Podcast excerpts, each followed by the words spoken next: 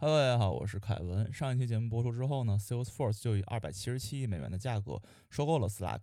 那呃，这周呢，我们听说 Airbnb 马上要上市，所以我们这期会围绕 Airbnb IPO 这件事情展开讨论。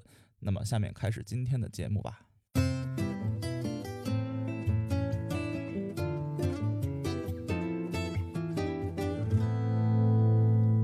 Hello，大家好，这里是木九招谈，我是凯文。我是 Rookie，我是菩提，今天我们来聊这个 Airbnb 啊，Airbnb 在中国这个 branding 叫什么来着？爱彼迎啊，在我们认知里面啊，是首屈一指的民宿公司啊。我不知道国内用的普及不，可能我们北美更加怎么说，每个人都知道这个公司啊。国内可能是有携程这种竞争对手在。在国外的话，我们可能 Airbnb 已经不是单纯一个公司的名字了，更多是一意思就是我们要去租房，就是我们出去玩的时候，哎，啊，是住酒店还是 Airbnb，对吧？我记得 Airbnb 刚起来的时候，他们打造的是一种呃体验，对吧？是你通过订我们的房呢，呃，你可以认识当地的向导，每一个这个房东，他们 branding 里面都把它描呃描写成一个当地文化大使这样的一个感觉，对吧？你好像就是突然就融入了当地人的生活，哎，对对，特别是你跟旅游业很挂钩的这种呃产业或者城市啊，他们好像很多人在里面都会去出租他们的房子给外来的游客啊，就是通过他们嗯，这种住哎身临其境的感受当地的人文风情。所以你们两个第一次用 Airbnb 是什么时候啊记得吗？我可能是明年吧，还没用过。我第一次用的时候好像是在一五年啊，去美国迈阿密玩的时候啊，当时跟菩提老师他们一起啊，然后呢，啊结果呢，菩提老师他们先我一天离开了啊，然后我一个人就。啊，孤单的在那边租了一下啊，租了一天。为什么现在你觉得 觉得你无法忍受？我靠，就赶紧跑了。我因为还有别的安排嘛，之后啊你要重点是别的安排，是不是？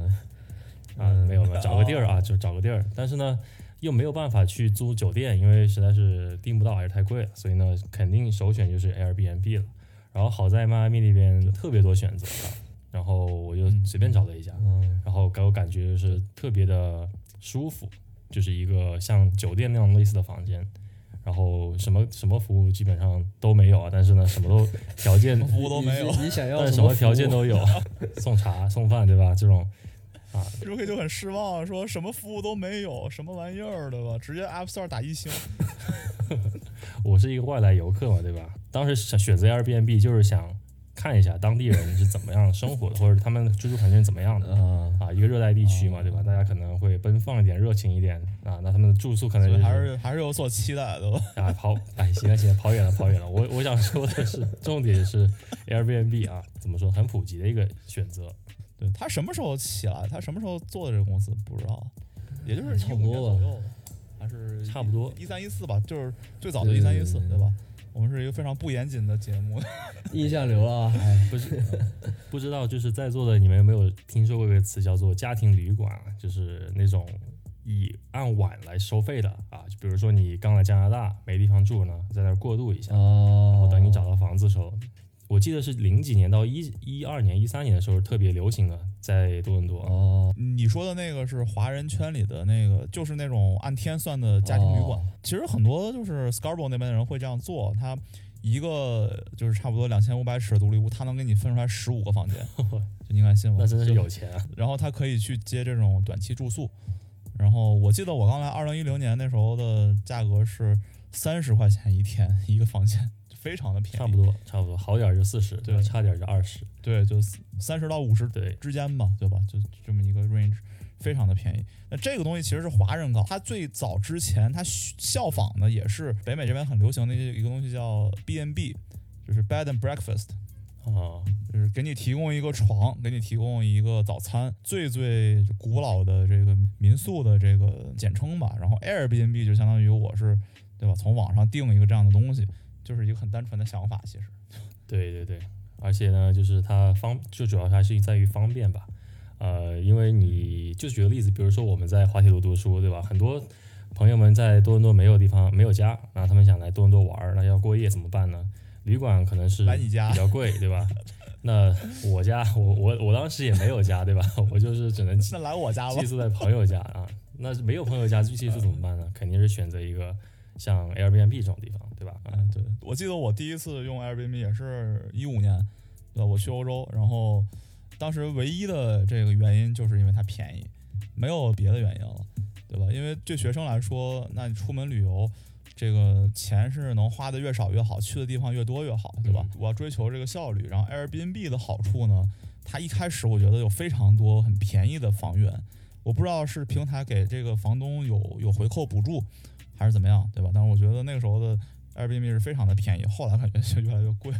对对对，因为我也我当时也想用 Airbnb，尝尝鲜嘛，对吧？所以当时佛罗伦萨想订一个当地的民宿吧，是吧？感受一下当地人住的都是什么样的房子，是吧？然后当时我就上 Airbnb 看，然后哎很便宜，对吧？一百多块一晚。结果最后那个 check out 的时候，呃，结账的时候是吧？各种费用加起来比比我在 Expedia 就是另外一个 OTA 上面订的还贵，那我就没有必要了嘛，是不是？我就直接在 Expedia 上订了，因为我 Expedia 我那个银行的信用卡还跟他有合作，是吧？我从那儿还有还有积分，那我就不从 Airbnb 上订了。而且 Airbnb 的服务质量参差不齐，那么？酒店至少我们有保证，Airbnb 你你真的要看你遇到的这个房东怎么样了，对吧？还有一种心理的一种危机感。对对对你你订的应该是比较高级的那种吧，比如说服务费给你收百分之二三十啊，然后就是还有杂七杂八的什么餐用费啊这种啊。那一般别 Airbnb 其实是服务费非常低，或者甚至是没有的啊，所以说它嗯，总体来说还是比酒店划算。不，但它不管怎么样，它都会收一个 service fee 啊，因为 Airbnb 就是靠这个赚钱的嘛。对对对，对，这个是给给 Airbnb 公司的钱，相当于就是我们我们设计了网站出来给你用，你得你得给钱，对吧？对他，他是两头都收钱啊，他是从游客手里收这个 service fee，对吧？然后他从房东那边也收也收一部分，就是他这其实就是商业模式，其实它是相当于起到一个中介的作用，信用中介的感觉，就有点像我们之前讲支付宝的时候，是吧？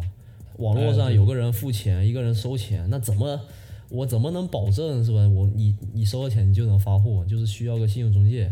那他这个其实民宿这个东西也是，嗯、很早以前就有就有的一件事情，互联网发展以前就有的事情。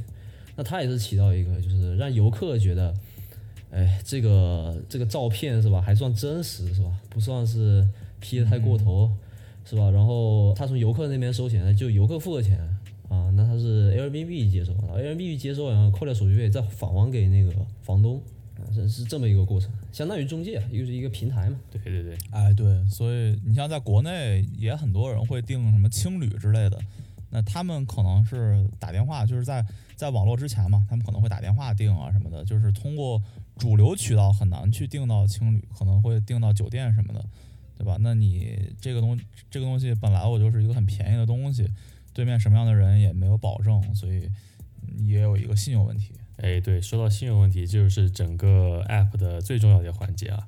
呃，其实这个呃，一方面是你公司这个 policy 啊，对吧？要非常的严格。第二方面就是这个客服要非常给力，比如说要去协商一些问题啊，呃，就哎房客房东之间的问题啊，都是靠客服去完成的。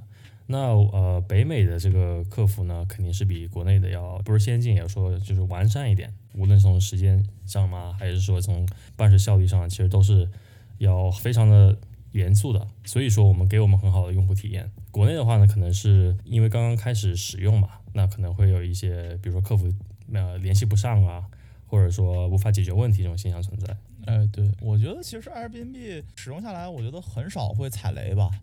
呃我觉得踩雷率并不是很高，因为他现在会给这个房东做 rating，他会自己先筛选房东口碑好，对吧？你的房子好，你算法就会推荐也好，对，算法会推荐你，然后他会给你打分，把你呃叫成一个 super host，对吧？啊你是一个这个超级房东，对嗯，所以呃，这个这个还是挺好哦，对对对对，好像是有这么一个，呃，对，然后底下还有评论，就是很多热心网友会去住的很爽之后就留一条评论啊，就祝房主好人一生平安这种。呃，还有就就就跟 Uber 我们使用 Uber 的感受是一样的，你可以看到一个心，还有一些评论在下面。啊，所以我觉得它这个是更多的会呃保护这个客户的利益，从而牺牲一部分呃房东的利益，因为房东最多就是拿一个押金，押金并不是特别多。然后呢，你房东如果出一点岔子的话，然后你的评分会降得很快，那你对吧？那你很难再把你的房子再出租出去。相反，你这个房客是所谓的真正的消费者嘛，就这钱的源头是从房客这边来，哎所以他对房客会稍微宽容一点。这就是跟法律上保护房客一样嘛。对这两个比起来，我觉得还是对房客更更宽容。我觉得 OK，但如果从我就如果是 Airbnb 是我做的，对吧？我肯定会设置一个双向的信用评分体系。对它有一个双向的信用对，它就是双向的。对，对，对游客来说是一样的，但是问题就是说，呃，你比如说满分是五嘛，高于四点五分是 super host，你可能就是有两三个 bad review 之后，你就很难再上四点五，你就当不了 super host 了。如果你不是 super host，那你的房源就很难被在首页，或者是比如说你多伦多嘛，就你可能都进不了前五页的 result。嗯，但如果你是一个房客，你你出去玩十次，你接了三次差评，因为房客其实非常难接差评，我觉得，对吧？你接三次差评，你可能还是四点一、四点二，然后你再去订房，你还是可以订，没有人会。呃，他不会说因为你比如分数低于多少，呃，就禁止，比如说把你消耗一段时间，是不可能的，是吧？平台不会，对，嗯平台不会，但是但可能会，如果房东就是同时接到了今天两个订单，那他当然选一个评分更高的房客，哦，他还是可以选哦，他可以选对，就不是像酒店那样的，你是一定的话一定能订到。就是他有的有的 days 是就是一定能订到的，对吧？因为是 empty，有的是不一定的，有的是已经满了，对吧？它有它不同的状态。哦，对那这样说说话，我觉得我觉得很合理啊，因为如果是游客本身有问题的话，是神经病就故意要破坏公物的话，那这种东西其实连酒店都解决不了，何况民宿呢？对对对，对，其实酒店已经默认这个风险了啊，然后呃，Airbnb 其实也照顾到这个方面，也照顾了房东的这个利益。当然，我想说一点，就是在北美的体验好一点，还有一个原因，就是因为这边是比较散啊，就散户去经营的，然后会更加去热心啊，去更加小心去呵护自己的住处，所以呢，给那个新来的住客他们提供很好的服务啊、环境啊。但是呢，在国内可能就是有一些专职经营的，比如说一些房东名下好几套房、哦啊，它就是像一个酒店一样。那这样的房子你住上去没有什么特别的体验，那还不如去住个酒店。对，我觉得说你说的很有道理，因为我觉得如果现在价钱差的不是太多的话，那其实住酒店永远是一种更保险的选择嘛，因为它有一个品牌在那边，大部分酒店都是连锁的那种，呃，它是有一套标准化的那种流程啊，你知道它的房间里啊、呃一定会有就是特定的一些一些家具。啊啊，当然就是每个国家也不一样，是吧？比如说我刚来加拿大的时候，就非常惊讶的发现，呃，加拿大的酒店居然不提供牙刷和牙膏，我真的是奇了怪了。有的连拖鞋都没有啊，对吧？哎，你还去要啊别别说拖鞋了，就 牙刷、牙膏是必备品嘛，是吧？啊，对对对对对对是跟跟拖鞋比，还是牙膏牙刷重要一点。对，然后如果什么，可能我当时还担心是吧？没有吹风机，哎，有一看有吹风机，但那个风就不足以把我的头发吹干。当时还是有头很很茂密的头发是吧？长发及哎腰，，现在现在也有了，现在也有。就怀，因为这这个个哎呀，很拉倒。对于这一点，我想，我觉得应该是呃环保的这个考虑吧，因为像拖鞋啊、牙刷这些都是用一次就扔，其实挺浪费的啊。呃，至于吹风机，我可能就不太了解啊，可能省电也是环保啊，它功率小嘛，啊，对对对，很 少费电嘛，所以我这发型就非常环保，对吧？我这个发型就非常政治不正确，是吧？对，行，不环保，这发型不环保。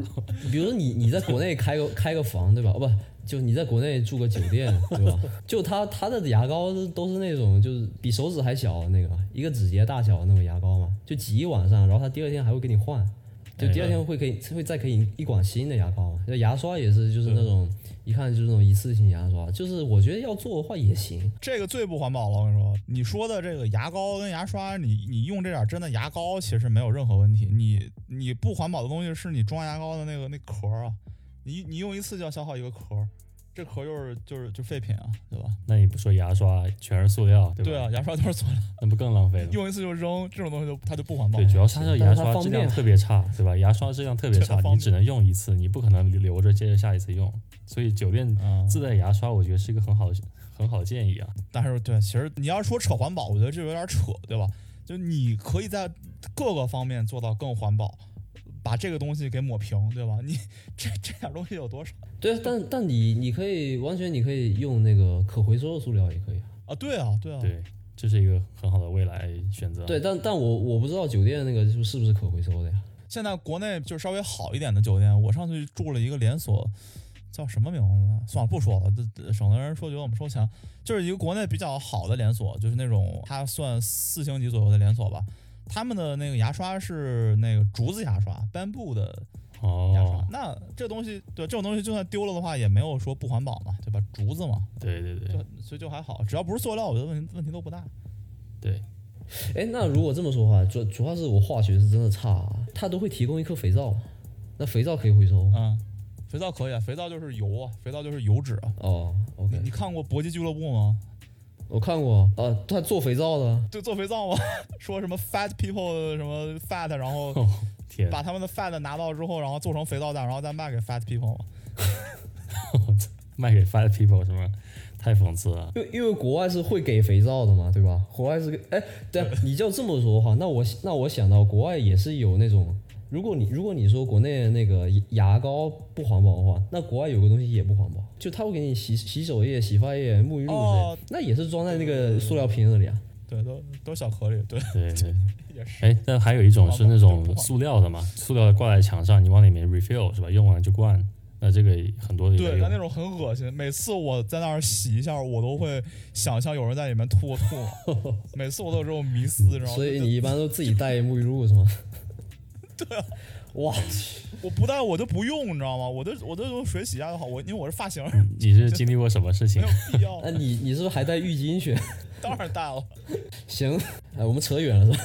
哎，回到 回到正题啊，我们的 Airbnb，哎，那说完我们那个产品功能呢，那看一看它还有什么竞争对手吧。啊，根据我们惯例，那我能想到的是，对吧？第一肯定是 Expedia，对吧？我们都是去用旅游的首选，老用户了我。呃，Expedia 也上市了，你们知道？是吗？是吗？上市了吗？对哦，就 Expedia.com 这个东西不是它本身上市那个公司啊，它那个上市公司，对对对，它那个公司就叫 EXPE 嘛，叫 Expedia 什么什么什么 company，反正它那个公司旗下还有 Booking 点 com，对就这个也，哦，Booking 点 com 你以为是竞品啊？这其实是同一家。对，还有什么哦 Trip Advisor 的那种，哎，这种就有点哦像，TripAdvisor，呃呃对 Trip Advisor 啊，就就有点像是马蜂窝什么之类的。这些全是他们家的。我靠，我随手一查，这个什么 Hotels.com、嗯，对对对，Trivago 全是他们家的。哦，我我那我刚刚说错了，那就是说 Hotel 点 com 是他们家的，但 Booking 是他们的对手。啊，Booking 他们对对对，Booking 呃 P B B K N G 吧，你查一下，应该是这个 Taker，嗯，嗯，它也是上市公司。对对对，我就想说 Booking，我一般是选择，我觉得它比 Expedia 会便宜一些啊，我一般我就会选 Booking Booking。然后它的 policy 呢，虽然没有 Expedia 好，比如说你要取消什么的会收你的费，或者不不可以取消，但是它的选择是非常多的。然后、呃，它现在就等于说 Expedia 已经把它产业一体化了嘛，对吧？你去 Expedia 订个机票，然后去 hotel 订订个酒店，再去那个刚才说什么来着？呃，TripAdvisor 对吧？去看一下它的评价，就反正你哎应有它都给你呈现出来的，所以还是很强的一个对手吧，Expedia。嗯，然后现在公司基本上像你刚才提到它上市嘛，我就想说，现在基本上你能想到一个呃这种呃怎么说呢，就 OTA 公司都上市了，像 Uber、Lyft 呀、Slack 对吧？他们好像是因为美国之前在奥巴马时期啊颁布了一个创业公司的一个辅助法案。所以基本上等于说，你年年收入呃年营收在一个 B 点以下的公司都可以去 SEC 提交他们上市文件，那这就是大大促进了后面这几年所有公司的上市。你能想到的，它都上市。而且它这个体量很大呀，它这个基本上是你要说，因为我们现在在讲都是说什么颠覆性产业嘛，说什么科技颠覆某个某个产业，但这些这个 OTA 就是 Online Travel Agent 网上订旅程的这种系统，他们已经完全颠覆之前打电话订这些 hotel 的这个这个产业了，对吧？已经把所有的、所有的接线员的这个工作都取代了。就他们这个体量是非常大的，你因为你现在你你想到订酒店，你你现在基本上百分之九十九的人都会想到我是我上网订，没有没有人在想我我把电话本翻出来找找 这这酒店电话，天马旅游。对啊对啊。对啊，除非你要跟团是吧？天宝旅游，对。跟团就另说，对，跟团另说，对对对，它就是一个 online 的一个这线上化的一个旅行社嘛，等于说是，嗯你在这里可以查机票，然后查酒店，呃，甚至查那种 package，比如说如果你去那个坎昆那些地方，是吧？它可能是机票酒店包在一起，然后包你呃三餐，呃住个五天这样哎子，对对，这个叫 package。甚至还有租车，我记载的得，package，对，车应该是另租啊，当然也有那种更加 advanced 的这个 package。所以说现在旅游业就给你一条龙服务了。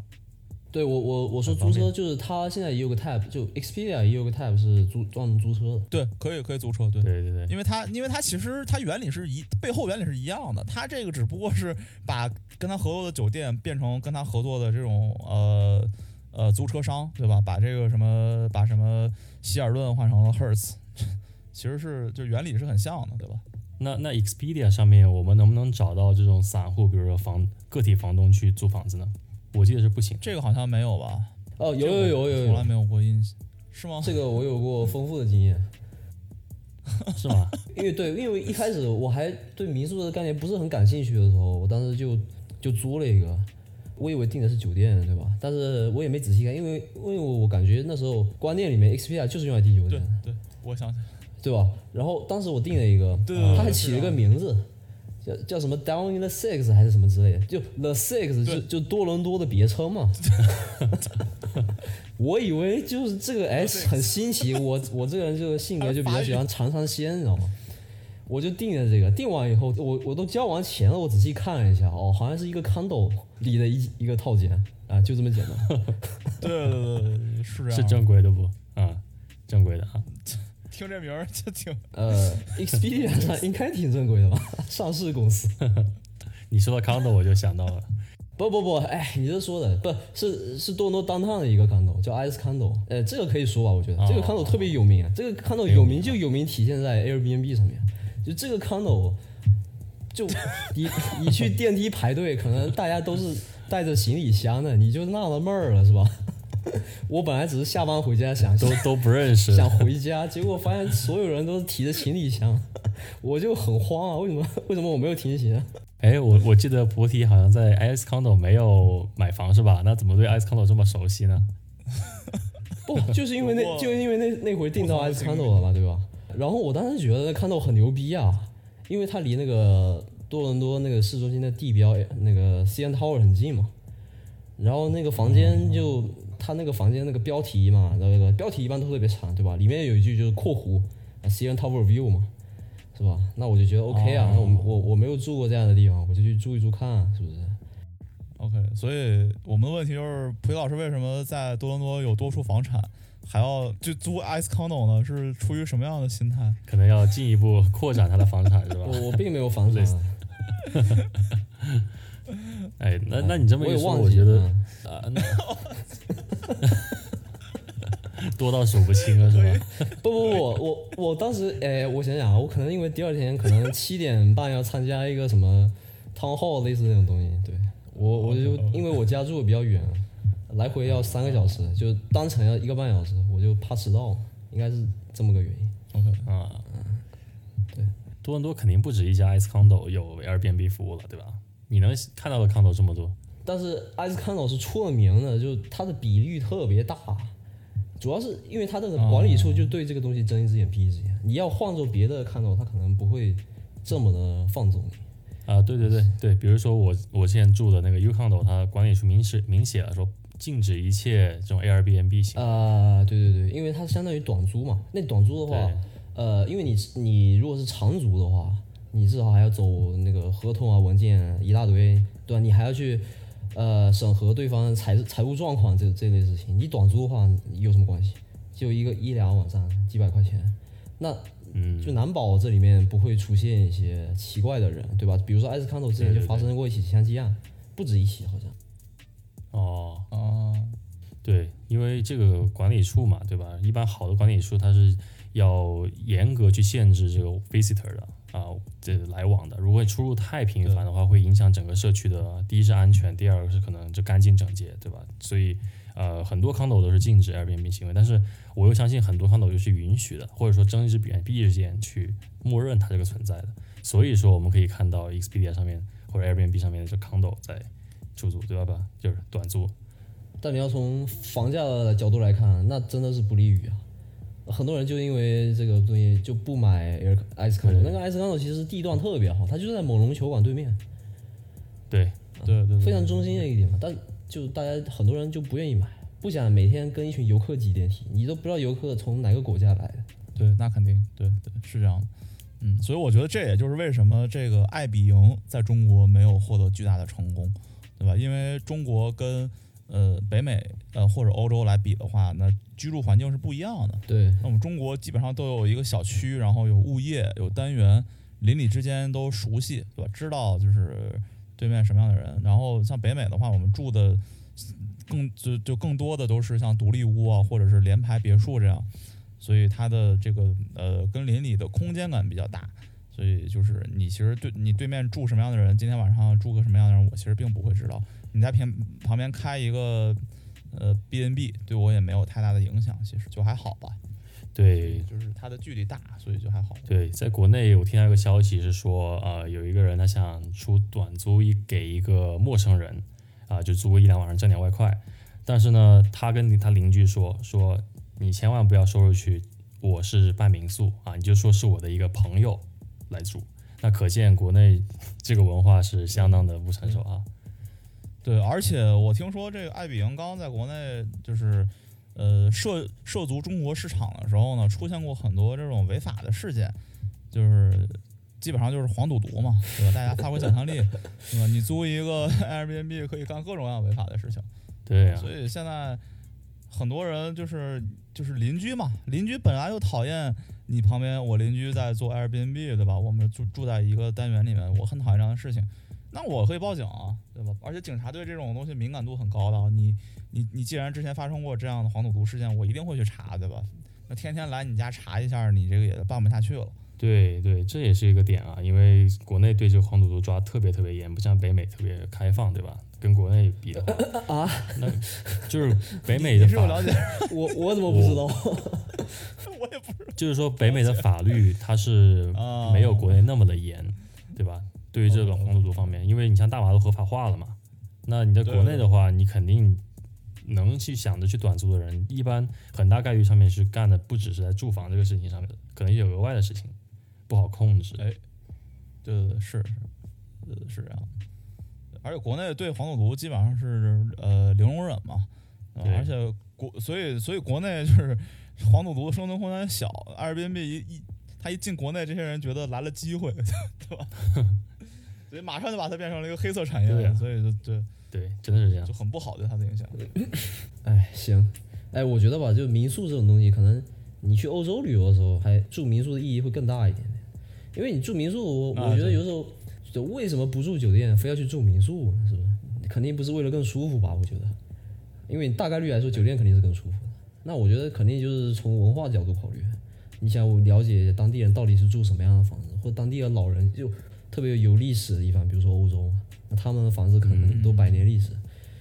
然后你就想去看一下，哎，以前的人就什么以前欧洲人是住这样的房子，甚至就是如果房东好聊天的话，是吧？真的想跟房东多聊一聊，啊，他生活是什么样？啊因为我们出去旅游，有时候不单是去景点上车拍照，下车下车尿尿，是吧？到景点拍照，有的时候真的就是去到一个不同的地方，就跟当地的陌生人聊聊天，是吧？了解一下他们人生是怎么过的，了解他们的观念是怎么样，了解一下，比如说 比如说他们对中国是怎么看的，是吧？啊，这种这种 这个了不了解都无所我谓，们就？晚上对吧？挑灯，然后呢，促膝长谈，对吧？聊聊历史，聊聊文人文啊。那挑灯绝对不是干这个，我觉得就别聊了。啊，说说正经啊，就如果啊，就如果你想住民宿，你我觉得可能有很多人，呃，从 Airbnb 出现出现之前是吧，就喜欢住民宿，但他们可能可能是这么想的，他们就可能喜欢聊天，喜欢跟当地陌生人是吧聊聊天，对那那可能就需要一个对生活是吧比较怎么说充满热爱的一一个房东啊、那这样的房东的话，他一般他的房子可能也会稍微呃干净啊，甚至更有情调一些啊、就是布置的更更适合拍照一些，是吧？那我觉得这样的话，它的体验是能超过酒店的价值。不然的话，我放弃酒店来住这，我不知道它的到底有什么意义。哎，还有还有一个就是 case 嘛，就是我之前呃跟我们另外一个朋友对吧，我们都认识的一个朋友一起去波士顿旅游，对吧？然后嗯我们相当于两对情侣嘛，就四个人一起去。然后你住酒店的话，很难就是找到四个人能住在一起的一样一个房间，对吧？一般都是呃开两个房间，就是两个人住住一个房间这样。然后我们住嗯 Airbnb 的话，就能租到一个呃完整的公寓。呃，我我们当时租的是一个呃，相当于是 townhouse 了，就就是一个小小联排，啊，这是一个完整的一个一个 unit，对吧？嗯，对，这这个体验是酒店不能给的，而且我们当时住在相当于是在那个 Cambridge 那个区，就是呃大学区嘛，呃，然后那个那个社那个社区也不错，所以就你每天早上起来，然后跟晚上回家都是跟当地人一起起来，呃，一起出门，然后晚上跟当地人一起回家，然后这感觉就你就不觉得自己像一个游客，对吧？就 就觉得自己已经仿佛融入了当地生活，感受当地生活的一种感觉。对对，如果你住酒店的话，你的邻居也是游客，是吧？你跟在国外就是别的国家旅游，并没有什么特别感受。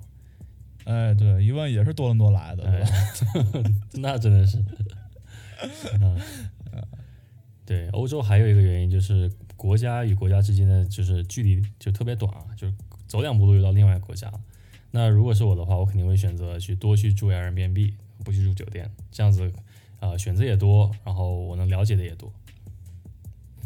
但 Airbnb 也有个风险，就它真的是参差不齐。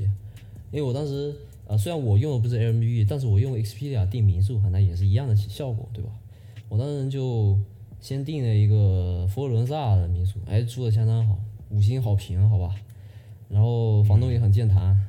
后来回到罗马的时候，我就想说，那我要不要在罗马再住一次，是吧？看罗马，因为因为罗马人跟佛罗伦萨人可能就不太一样嘛，是吧？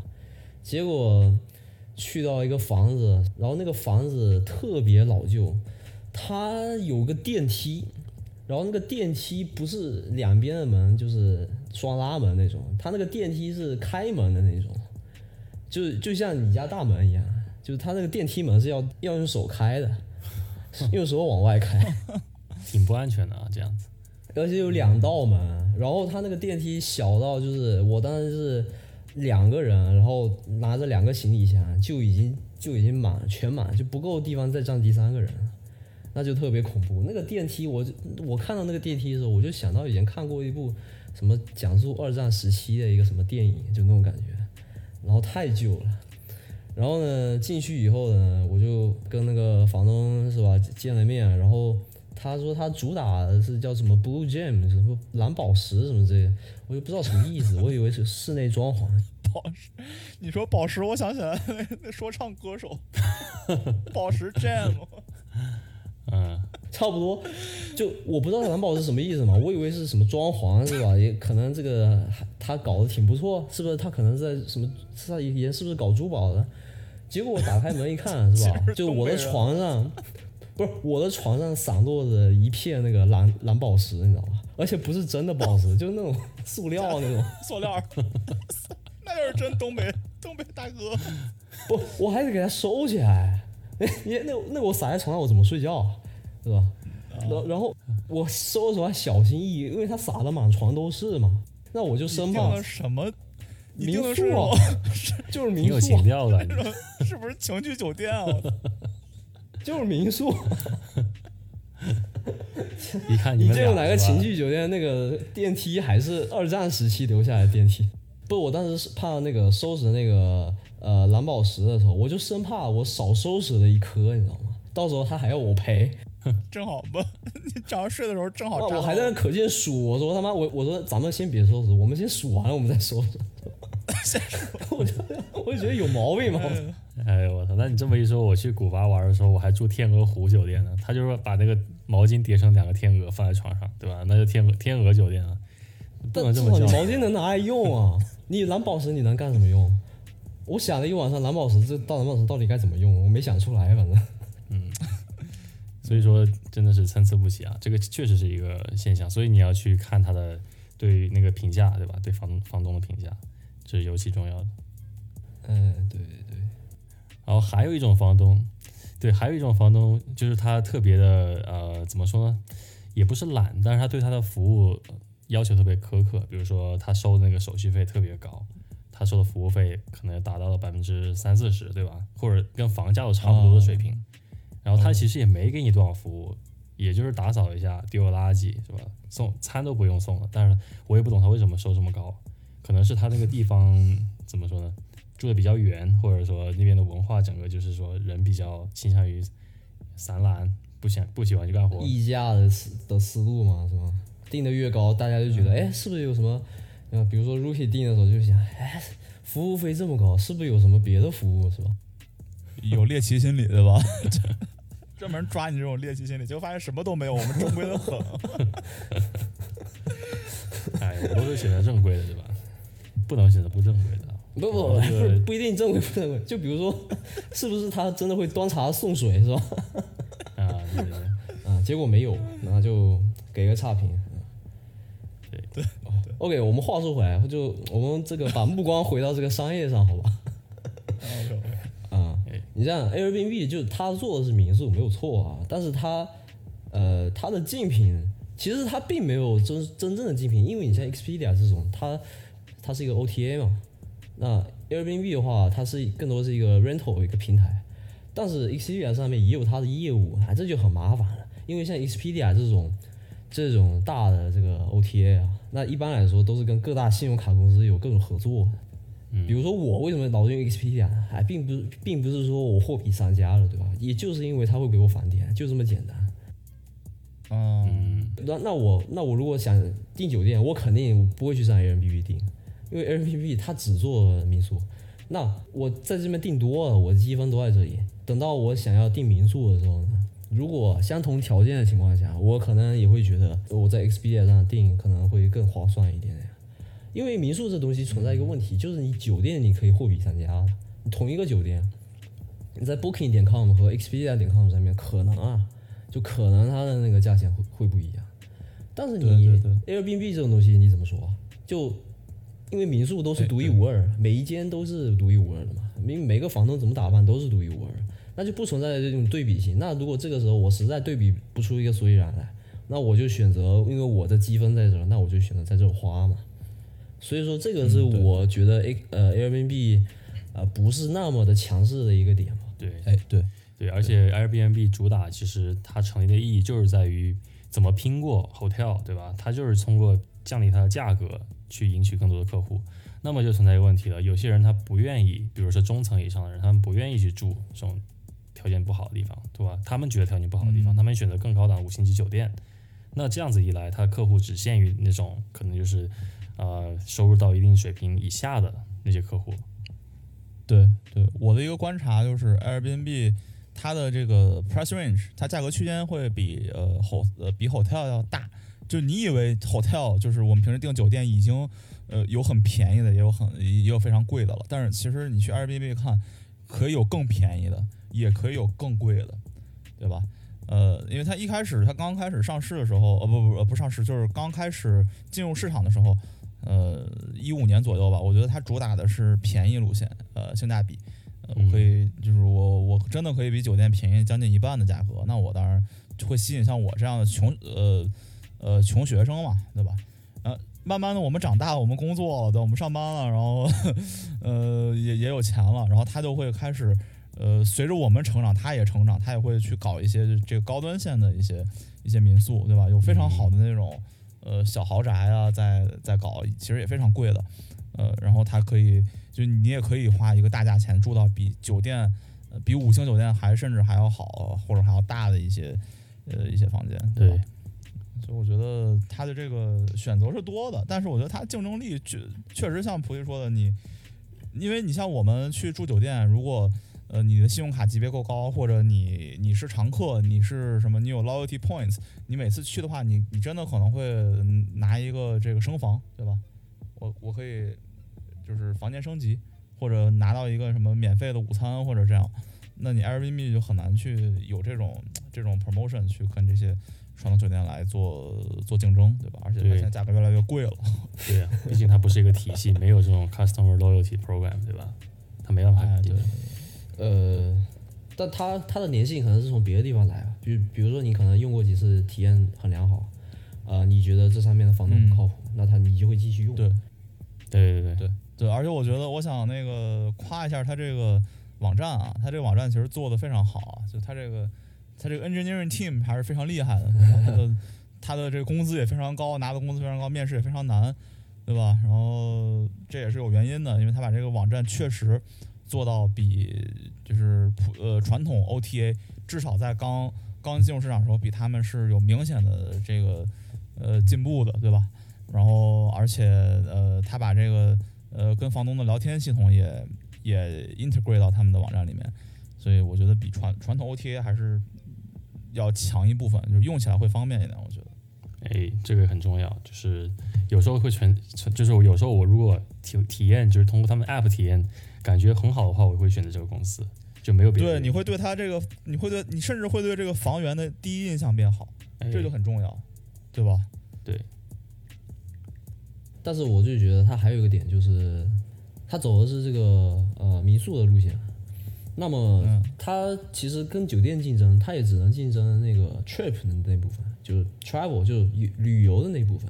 酒店还有一个很大的客源承载体，就商务，你 business trip。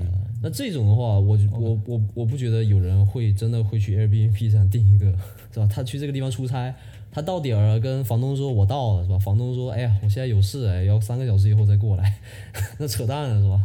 那就不可能。那如果这这种情况下，就商务的旅行的话，那一般就是酒店。对对，而且商务旅行会有会有很多就很多的人去一起走嘛，比如说我们一个 team，对吧？team 可能二十个人一起一起去去一个地方，那我们可能要住在一起，住在同一个酒店。Airbnb 很难能找到就是同时 accommodate 二十五十一百人这样，对吧？这这不太现实的一个想法。对，Airbnb 它还有一个功能呢，我们刚才忘了说，就是它的呃 travel experience，它里面上上面有很多专家可以给你提供当地的一些旅游导游这方面的一些指导。呃，可能你不知道去这三天我要去哪些地方玩儿，对吧？他们会给你哦像一个当地市民一样给你呃不那么官方的方式告诉你特别有趣的东西，这是他们也在主打的一个功能。相比于它的 vacation vacation home 这个功能啊，也是一个很好的 add on。对于我们我们来说，比如比如说我我去旅游之前是，就去大的旅游之前是，一定会做攻略的啊，不然我会觉得就心里很不安。嗯，那我可能就不太需要他给我推荐，或者有的时候他给我推荐的东西，可能并不是并不是我真正想看的东西，哎，也是有可能。哎，对对，还就他推了，还不是不推的。你现在跟我说，我又觉得是看还是不看的，本来不想去，对你要跟我说，我回头还给还得跟你跟你报备一下，哎，今天去了，你推荐哪哪哪儿是吧？这个长什么样儿是吧？再给你看看一张我和这个建筑物的合照。甚至我已经做了选择，我不想去了，然后你又跟我说要去，然后我现在又想到底还是去还是不去，你还得让我重新选一遍，对吧？对，但是这个我想说，就是你当地人的建议永远是比一些官方的来的比较怎么说呢，更接地气吧。啊，这是一个嗯，一般来说，你去一个新的城市，你肯定会选择当地找在或者找当地的朋友去给你带着玩儿，其实一个道理，嗯，给你更多的当地对 exposure，对吧？对，看看你的 preference，看对你对对对对的热爱程度。对，因为现在也有很多，比如说像呃，国内也有很多什么携携程、去哪儿这这些这些 app 上面都会有各种什么旅游这个攻略，对吧？去哪儿玩了，然后哪儿哪儿避雷，哪儿这个排雷啊，是 包括什么小红书也是。啊，对，嗯，都是 UGC 的东西嘛。小红书我是不太信的啊，每次推的东西说好的，我觉得其实也就你还你还。用小红书是吗？我尝试 去接纳它，对吧？但我是他给我的反馈啊，，他给我的反馈，我真有小市面上，小红书，但我用就是我用户时长不是很，我可能就一个月能打开一次就不错了那种。哦，对，但我市面就不是市面上怎么说，就中文环境下的这个流行的 A P P 我都有。啊啊啊但是我一直我一直以为这个小红书是专门面向，就我一直等它出一个什么小蓝书这种东西，然后我可能会下，或者大蓝书这种。你觉得面对女性的吗？不，要搞性别歧视啊！这个东西其实就是一个。就是一个让你了解网红的世界的一个 app，就是他们的生活轨迹你都可以拿得到。但是我个人觉得，对我个人觉得网红的东西它其实没有很高的性价比，或者没有很高体验，这就是我的困惑在里面。OK OK OK，嗯，其实就是一个打卡的心态嘛，对吧？你你像我们、呃、作为多伦多人，呃对吧？就呃或者作为一个在多伦多生活多年的人，你们去过几次什么 CN Tower、卡萨罗马这种地方？就你或者你第一次去 CN Tower 什么时候去的？就是上去。我记得我刚来那年就去了，哦，好吧，对，我是学校七年吧，field trip 就春游，哦，feel OK，直接给我拉去 CN Tower，就腿没对啊我没给我吓软，你知道吗？因为上面有就 CN Tower 很高不是？哎，对，它是有一块玻璃地板嘛，啊，我知道，呃，一堆人拍躺在那儿拍照，不是？当时有一个同学就从背后推了我一把，哦，然后我就 我当时比较恐高，对吧？嗯，现在也比较恐高。你你说 CN Tower 这个例子，其实是对于外国人来讲是可以去玩，你像我们本地人基本上都是去一次就不会再去了，对吧？而且我来加拿大十年了，我是第八年还是第七年才去，就我一零年来加拿大，我一七年第一次去 CN Tower，就这个东西在我眼前，我就不会去想我今天要去，我去我我去干嘛呢，对吧？就你要是来加拿大让我给你推荐去哪儿，我还真不知道给你推荐去哪儿，因为这这地方我也没去过。去南山滑雪，这个是当地人，就你去那个多伦多岛上都在海里游过泳了，你又何必去上个塔去看那个多伦多那个安那个安大略湖呢？对吧？没有必要，对，对吧？所以就是而且很多我我我听说很多上海人根本一辈子没去过什么东方明珠，就没上去过，对对对，就他就一直在这儿，你就就就想不起来要去，对吧？哎，那你这么一说，我突然发现小红书的意义啊，就是吸引外来游客嘛，对吧？给他们提供一些当地人不想去消费的地方，让他们促进消费。我觉得嗯，有可能。然后好，话说回来，我们刚才说什么来着这个 Airbnb 的？OK，再说回 Airbnb 对吧？Airbnb 有什么好处呢？是吧？啊，我觉得啊，就是它算是一种共享经济嘛。嗯啊，对对对，嗯而它在共享经济这个大的呃赛道里面，嗯、就是租房，就是这个民宿这种东西，算是一个就是资产特别轻量化的一个东西。它不像比如说共享单车，我真的得把车弄到一个地方运来运去的。哎对，或者再像 WeWork 对吧？去年本来要上市，后来凉凉的 WeWork，、那它真的是哎对，因为 WeWork 其实相当于就是呃，相当于那种什么所谓的二房东嘛，就我从房东那租了个房，然后我再租给那个租给创业公司提供一个那个办公的空间，那这种东西它的资产就很厚。那万一比如说今年黑天鹅啊，那疫情来了，没有去办公室的的这个必要了，那 WeWork 还能撑多久呢？是不是？对对对对对对，对，相反 Airbnb 反而没有事儿。我其实我其实我就是听完之后，我总结，我总结了一下，我粗略总结了一下，我觉得你看，虽然都是共享经济，但是共享经济里面也分 C C to C 跟 B to C。共享经济里面 C to C 的产业都很好，比如说 Uber，对吧？或者滴滴，呃，然后 Airbnb 就是让让 customer 让让我用户的东西再共享给别的用户，这种经济，因为它的这个成本低嘛，liability 低。那共享经济里面的 B to C，像什么共享单车跟 WeWork，我公司需要先去，就是我我来把我的东西跟呃拿出来跟别人共享，那这种它可能风险高，然后也也倒得很快，我觉得。一开始那个部分投资很大嘛，就是比如断单车啊那些。那比如说我我刚刚说疫情对吧？疫情的时候 Airbnb 肯定也受影响，没有旅游这回事了。其实今年 Airbnb 本来应该早就上市了吧？啊，对对对，他他年初就说要 IPO，他是八月份啊，八月份提交，就是打算去提交 IPO 申请，但是后来又拖到说二零二零年一定会上市，现在又可能要拖到明年了。没有没有没有，它下周就要上市。我们不不就是因为下周上市才聊这期节目嘛，对吧？哦，改口一下啊，就是抓紧蹭个热点。马上上市啊，希望一切顺利啊。我们不是蹭热点，他还没 IPO 呢，是吧？我们在热点出现之前，先先把这件事情说了，就不是蹭热点，是吧？OK OK，嗯哎，对，好啊，而且我我刚刚说的意思就不是说呃疫情对 Airbnb 没有影响，那这不可能嘛，是不是？影影响大了去了，因为它毕竟是所有旅游业啊都受到巨大的影响。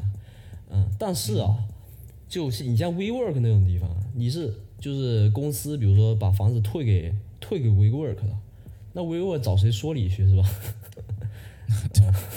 但是呢，但你像 Airbnb 这种地方，它顶多就是平台上没有交易的，就没有活动了。但是 Airbnb 手上并不是持有这些房产啊，这些房产仍然哎归那些呃 C 端，就是 to C to C 啊的第一个 C 嘛，那些房东所有，嗯就等于嗯，房东也受损嘛。那房东也受损，Airbnb 也受损，那这个风险就被摊了一下下。对对对对，跟 Uber 是一样的嘛，我没活我在家歇着嘛，对吧？我没活，我那个车也不用付钱，车是你的车，车是车主的车，哎不是我 Uber 的车。对对啊对啊，对，你说房东还可以拿像这种小 business 啊，或者房东他们都可以拿政府的一些补贴啊，那 Airbnb 可能也会拿到一些，呃，对这方面对的。对，这我不知道，但对，但是它的就是，所以说它什么叫资产轻量化，就是这个意思。我就在解释这个词。对所以它最大的资产其实就是它的本身的 office 加上它的这个人力，对吧？这个可能是它最大的这个所谓支出项嘛，我觉得。嗯，对。那今年呃，它的这个估值啊，就是四月份那会儿，它不是又进行进行了一轮融资嘛，已经几乎是二零一七年巅峰的腰斩了，我记得是一百八十亿美元左右，一七年是三百多亿美元。那这个情况下，Airbnb 有执意去上市，我觉得这是一个挺意外的，对我来说啊，在这样的背景，呃，我不知道明年会不会，可能还要半年到一，可能要一年的，还是这种目前现象没有任何改变情况下，他还是选择上市上市，我觉得这是一个很勇敢的行为。哎，首先我有个问题啊，就我你说的那个时间点，今年四月份就是疫情就是 hit 海外这个市场很最严重的时候，我记得他是跟银行贷了款的。就你说融资是是指这个融资、对吧？呃，就是他具体是怎么样，我不太记得啊。是上银行贷了多少款，我也不记得。但是，呃，四月份确实进行一个融资。因为他当时是这样，他当时跟银行贷了款以后，他的市值自然就评估他市值的时候，自然就又打了一点折。嗯，所以当他当时的市值没有现在高，当时两百多亿对，现在是比当时又高了一点。对，对，现在等于回来了一波，对现在将近三百亿，对，对，接近三百亿，三十 billion，三十 billion，嗯，但也没有很多，因为他去年一九年的时候差不多就已经就已经这个数了，他也没有增长很多，就等于一年这一年年被耽误了嘛。对，对白对白过了一年，对，嗯。那在这其实他他执意上 IPO 也是因为他公司内部所有人都希望他赶紧 IPO，对吧？因为呃，他当时招，比如说他招人的时候，他会给给期权嘛。很多人去 Airbnb 真的，因为他的工资并不是特别的，并不是那种 top tier 的公司，然后你也你也没有就是 top tier 的这个 package。最就最吸引大家去他那儿上班的一个原因就是他的期权，因为他马上要上市了。嗯，相当于 IPO，、你 IPO 你的期权变股票，这个事情是非常吸引人的，对吧？嗯，那员工急、哦，是吧？对那股东更急了，那些 VC 早就想早就想退场了，是吧？对，也是，有压力的啊，这里面。嗯，再有，我觉得他肯定也是做过评估嘛，因为 IPO 毕竟要花不少钱，是不是？所以说他他肯定也做过评估，他可能呃觉得最近这个点是吧？呃，虽然说这个北美这个疫情的 case 还在涨，但是呢，疫苗的新闻好像利好的新闻比较多。哎，对，他的心理跟很多人的心理我觉得很像嘛，是吧？就明年如果疫情这个东西解决了，我的心里，疫情这东西解决，那那我们不就报复性的旅游吗？是不是？对对对，家憋一年憋坏了呀！只要疫苗这个事情能搞定，或者说只要这个，反正这只要是新冠这个东西能解决，那绝对大家到到时候踩踏性的去旅游。对，但是我觉得现在这个情况下，就算比如说你疫苗出来，大家都接种了，对吧？还是有一段时间，你说报复性可能是现在有一个这种想法，对吧？我一定要去报复旅游啊，去去拉动经经济，对吧？但是当真正那当那个时刻来临的时候，你还是会内心上面有一定的抗拒，或者有一定的恐惧在里面的。呃，所以这个旅游，我觉得我的预测应该就是有一波人，极少数的人先去拉动，呃，就是怎么说呢，当一批这个先锋，对吧？然后是逐渐的慢慢慢慢慢慢才多起来。如果说整个呃人口去全部去报复性旅游，这个这个现象其实是不太存在的，因为对，肯定不会像不可能所有不会像人什么 对对。肯定不会像什么那个十一黄金周这种踩踏性旅游，啊，这种对对对不会出现，我觉得。但是首先有刚需的人一定会开始行动了，对吧？比如说我在别的地方有生意，我要去照看生意，或者我要去去必必必须要见某个亲戚，呃或者见某个这个我的 partner，那我一定要去行动了。这个有刚需的人一定会要开始行动，然后他们一行动就会带一带这个行业，然后然后普通人看，哎，现在可能旅游也没什么，也没那么危险，那可能大家就慢慢的就就放松了嘛，对吧？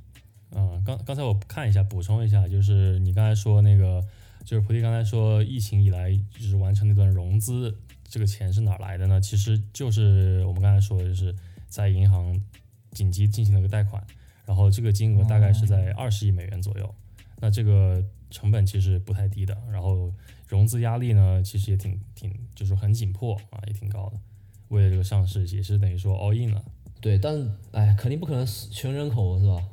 踩踏事情我我是夸张一点说，因为有一个很现实的问题是，如果真的能出去旅游了，那你老板一定要先比你先请假，你肯定要等一等。对吧？这只是一个就是呃像开玩笑一样，但也肯定有有有这么一个事情在里面。但就是说你在股市上面的话，你并不是你并不是疫情管理局，你其实不用考虑这个事情，你只要考虑股市的情绪就好了，是吧？会不会涨？对对，能涨多少？哎对对，那他就赌这把，就是嗯，也不能说赌吧，他觉得有这么一个这个涨的逻辑在里面，那他就也要拼尽全力，要在这个时候也要上市。对，呃，还有一个就是一个还有一个原因就是它因为资金现在实在是太紧缺了嘛，因为今年的呃营收可能连去年的一半都不到，然后它急需通过一个 IPO 去回一波血，嗯，拿到一些资金上的支持，然后去支持明年的平台运转。不止不管估值多少，它都要上，我觉得是现在已经等于说一级了啊。它还可以，对，就没有跌嘛，是吧？估值还没涨也没跌，就不是不是 worst case，不是最坏的状况。嗯，对，就在这个估值，我觉得它可能还有另外一个想法，就是因为它现在算是科技股，对吧？算是 red hot，呃的 technology sector，对吧？而且算是就是最最热门的几个行业之一。现在美股其实你看它这个呃纳斯达克跟标普五百这些这些指数疯狂的涨，其实都是被呃前十前十五的这些呃科技巨头带的。嗯，就是说，现在市场上钱很多，但是大家不知道这钱往哪儿往哪儿投，只能往最安全的这科技板块去扔，对吧？所以就把这个把这几只股价砸得很高。呃，Airbnb 觉得自己可能也是属于一个科技股，跟这些股沾边，对吧？他可能也希望这些 hot money 要进来，所以嗯可能对自己的这个 valuation 也把这个部分考虑进去，所以觉得不能太惨，至少上市之后。对对对，资金是不会流走的，只会在里面运转流转啊，就是从一个地方到另外一个地方。对，嗯，对，对很快验证。首先，我先买，我我先买两股，对吧？对，其实也能，其实也要感谢一下政府，感谢一下国家啊，因为其实我们炒股的钱都是很多是，嗯，国家去支持的，去发放一些债救市的，对吧？那通过这些才得以让一些公司上市。其实国家政府里面在里面担当很大的角色。你刚刚这个发言不特别像那个其个实运动员 拿金牌以后，那个 首先要感谢国家。我就有感而发 嗯。对，还是，但是其实我这个美联储算是国家吗？我觉得美联储不能完全算是政府行为吧？我觉得呃，算算了算了算了，美联储就是政府算是吗它它是中央银行嘛，所有的货币政策都是由它对就是由它经手嘛。那预测一波上市的股价，啊，这个确实不太好预测。这股价已经预测完了，就是对，通过这个 valuation，你的公司值多少钱？对，valuation 做完之后，再加上你要发多少股，这个是你要告诉告诉 SEC 的吧？对吧？这个在八月份其实已经跟 SEC 汇报了。对啊，然后你一除就是你的股价嘛，就差不多就是在这个区间范围之内，好像是对，三十呃四十四到五十吧，对吧？对就四五十块钱吧。你这个你这个首次首次募股的这个资金肯定要先定好啊，不然的话投行按什么标准这个拿钱呢，是吧？嗯嗯，所以就是没有任何变动，是吧？不，它的 IPO 价格是一个价格，但它发行价就不知道了。一般来说，嗯、这种明星股嘛，就？比较有名的都是上市就高于 IPO 呃的价格很多嘛。对，嗯它一上就 overbought 了嘛，对吧？相当于。但是我记得之前那个 Rookie 也说过，也有破发的情况，是吗？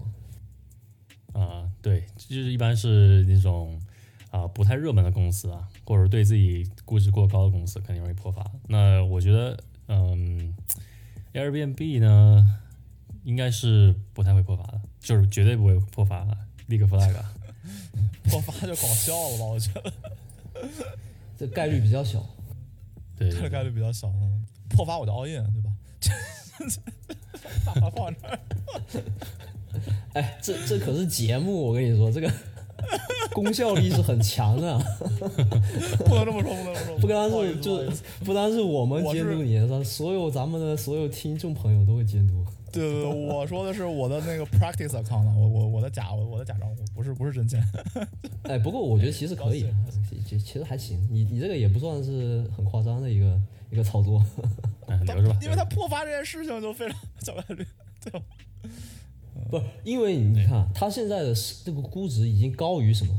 万豪啊，希尔顿啊，就已经这这个就酒店巨酒店里的巨头嘛，是不是？对对对，就啊，他他这个东西确实是很多人都看好的一个东西，尽管他今年因为疫情的影响，他的这个这个收益啊淡，就是收益下降了很多。对，但是对你也你也提了个好提了个好醒，对吧？因为你像万豪跟希尔顿这种，人家是已经是呃几十年上百年的 business 了，对对吧？嗯，你 Airbnb 刚刚不到十年，然后上来估值比人家高，这个东西确实是呃有有一定风险，对吧？对对对于投资人来说，对，就是传统跟新新兴的碰撞嘛。哎，对对对，你像酒店，其实很难做到去减减少它的营销费用了，就是 cut cut cost，对吧？但是 Airbnb 其实很容易啊，它今年就是 cut 掉了八亿美金左右的这个 operating cost 了。嗯嗯，那我觉得应该就是把工资奖金先减一减，对吧？然后再裁一下员，然后再 他这个裁员什么时候裁是吧？裁被裁那些人还能不能拿到股权？哎，那这个又哎一会一会儿到时候又是一波新闻，我操！对对，嗯，这很坑啊，这那他这真的坑了，对吧？对，应该然后不会太应该不会太惨，哎开源节流嘛，就是疫情下的每个公司都在干的事情。对我来说，这个东西我我不用它，但是我觉得我不用它不代表其他人不用它，对不对？我觉得它它它比那个其他的共享经济好很多，是吧？尤其是共享单车和共享办公环，就 WeWork 这些东西，我我觉得它这个商业逻辑是跑得通的，啊、呃，就好像前几年有过一个共享经济成功的案例，就是共享充电宝，也也是差不多的例子，当时无数人看扁它，这个我还用过，对啊这个我在国内我觉得挺方便的，就是你吃饭的时候手机没电了怎么办？饭店就有一个柜子，哎，对，你都都去用花个对吧十刀，你就可以租个小时充满对电。对对对对对，对，但是呃，你说起共享充电宝，对吧？我我可能会更看好共享充电宝一点，是因为我觉得它改变了人类的这个习惯，是吧？我回国的时候，晚上睡觉我是根本不需要说非要找个线把手机充满，反正手机只要、哎只要你剩个百分之十，我都能找个地方就找，比如说我去公司楼下就有一个商店，商店里面就有共享充电宝，我就直接拿着充就就完事了。嗯，对 worry free 嘛，不用担心的这些这种东西。对我回国用的共享充电宝最多的地方就是去泡澡，对啊，就是去必备澡堂子嘛，对吧？啊，这种你泡完之后上来歇会儿，喝点茶，然后旁边就肯定有很多共这共享充充电宝，然后我就顺带着把手机充满了，对吧？然后我出来之后，我人也洗干净了，然后精神焕发，然后我的手机也充满了，手机也精神焕发，对吧？这个感觉还是很好。哎，心情特别好啊。